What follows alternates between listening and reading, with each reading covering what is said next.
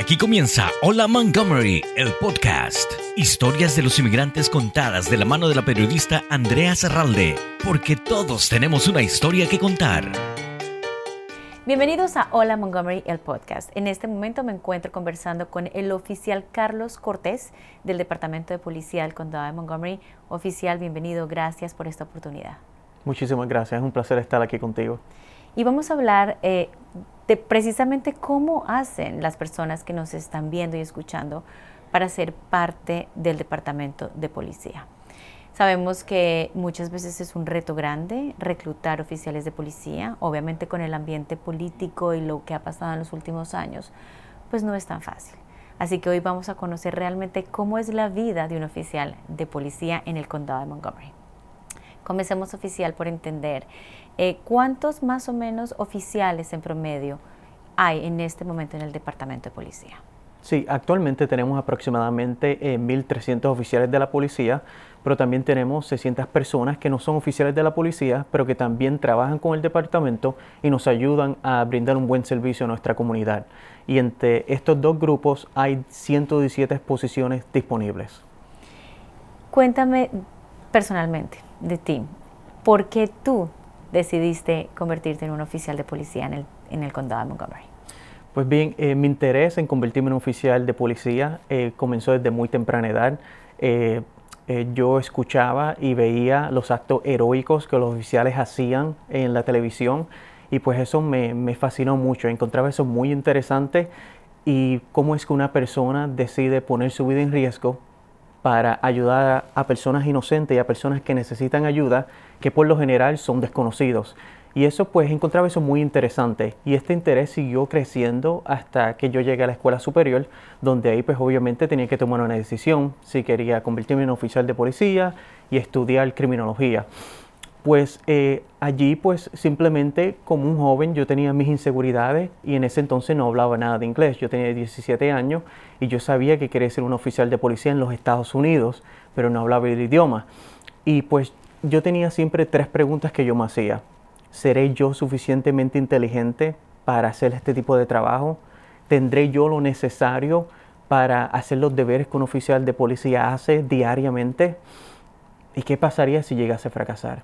Y esas tres preguntas me las hice constantemente y me impidieron eh, tomar una decisión a corto plazo. Pero hasta que un día simplemente tuve que tener una conversación conmigo mismo interna y me miré al espejo y, simplemente dije, ¿sabes qué? No sé si seré capaz de hacer este trabajo. No sé si soy suficientemente inteligente para aprender otro idioma o para hacer las labores que un oficial hace. Y no sé qué pasaría si llegas a fracasar. Pero ¿sabes qué? Lo voy a intentar. Voy a controlar lo que yo pueda controlar. Lo que yo no pueda controlar, no lo voy a controlar. Yo puedo controlar mis hábitos de estudio. Yo puedo controlar las ganas que yo le he hecho a esto.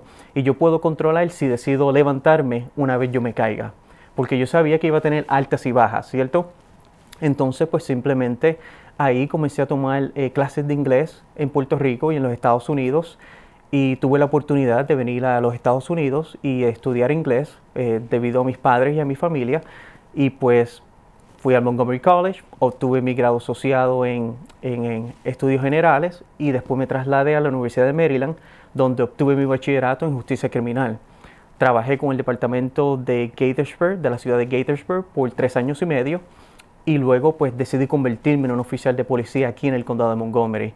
Trabajé cuatro años en patrullaje y hoy en día estoy trabajando eh, para la Oficina de Información Pública como portavoz de la policía.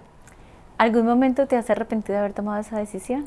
No, no, fue una decisión que simplemente eh, hay que tomar riesgos en la vida a veces y simplemente pues yo sabía que si lo intentaba al final del día o al pasar de los años, yo podría mirarme a mí mismo al espejo y decir, ¿sabes qué? No lo lograste, pero lo intentaste. Y gracias a Dios, pues he tenido una, he tenido una carrera muy exitosa hasta ahora. La satisfacción más grande de ser un oficial de policía, ¿cuál es? Sí, es ayudar a las personas. Es simplemente ayudar a las personas que, que las personas que necesitan ayuda y las personas que obviamente no se pueden defender por ellos mismos. Para eso no estamos aquí nosotros, para brindarles servicios a ellos. Eh, recientemente se revelaron algunos datos sobre la importancia de reclutar oficiales de policía aquí en el condado. Se dice que 40 oficiales hay menos desde el mes de julio, 27 puestos eh, que se han cortado debido al presupuesto y 25% son elegibles actualmente para jubilarse. Obviamente se necesitan más oficiales dentro del departamento de policía. ¿Qué se está haciendo para poder reclutar a más oficiales?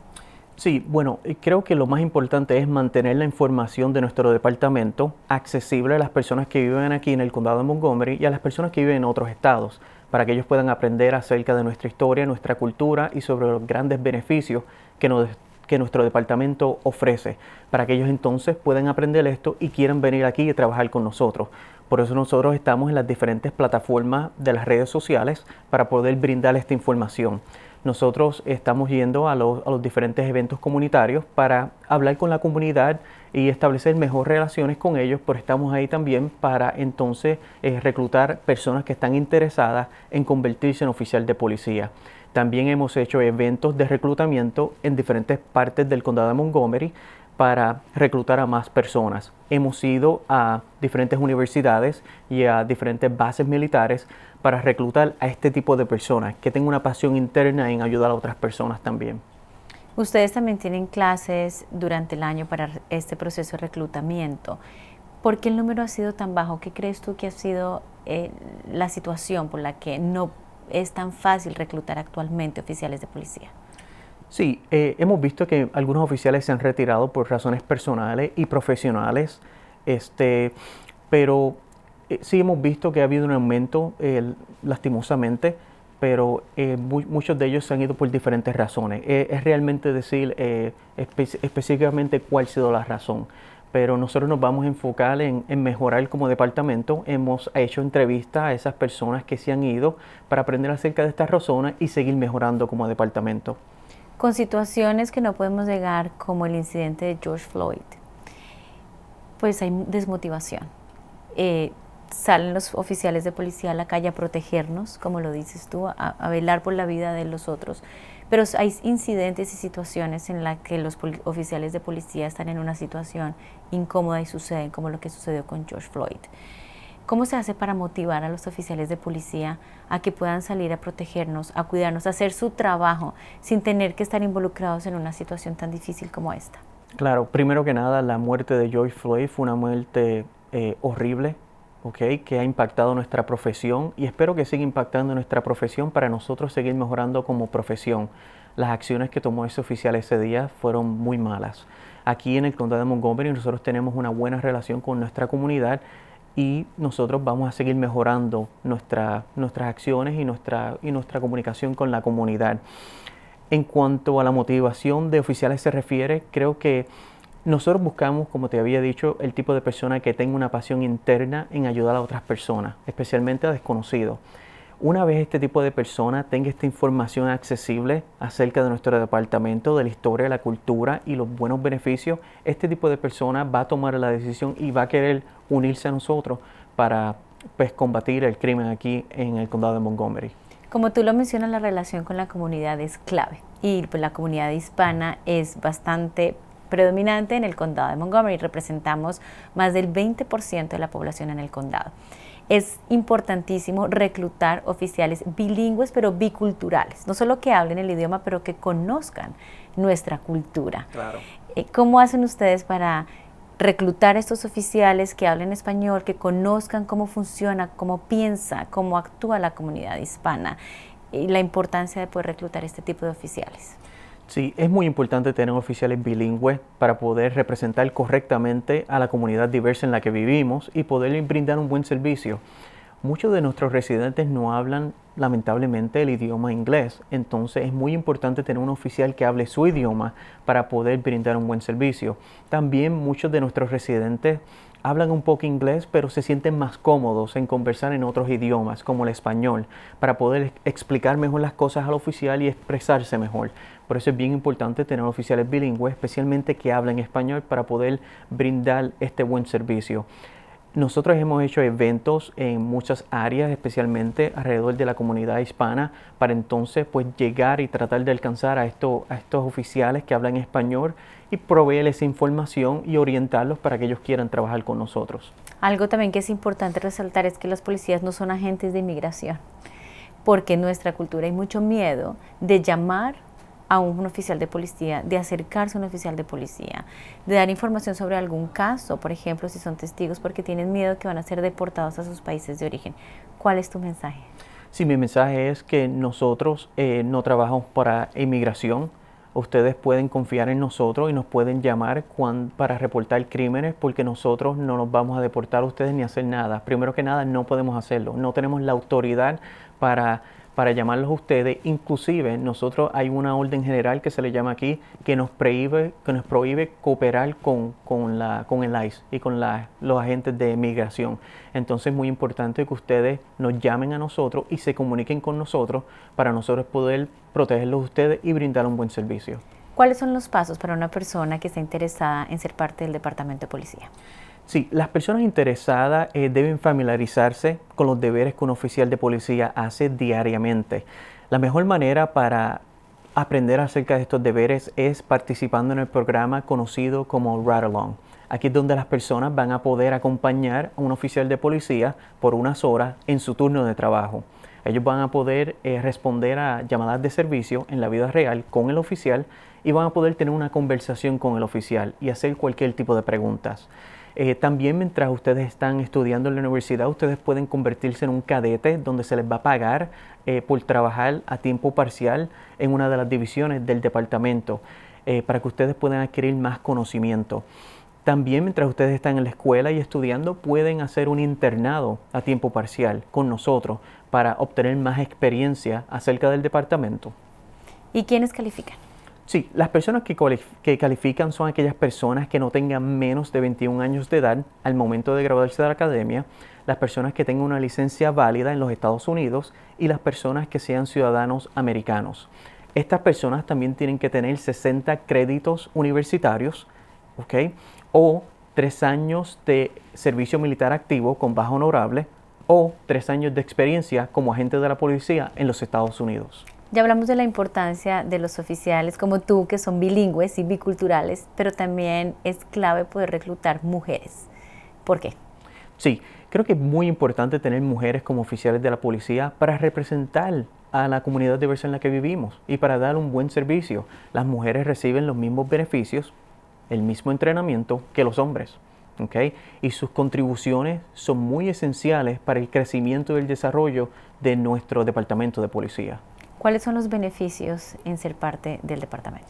Sí, eh, hay muchos beneficios que se pueden adquirir al convertirse en un oficial de policía. Algunos de estos beneficios son eh, plan médico, plan dental, plan de visión, eh, seguro de vida, un gran plan de retiro, semana laboral de cuatro días. Los oficiales que trabajan en patrullaje, ellos trabajan cuatro días a la semana, 10 horas diariamente y tienen tres días libres pero también ellos tienen la oportunidad de trabajar horas extra para aumentar su, ingreso anualmente.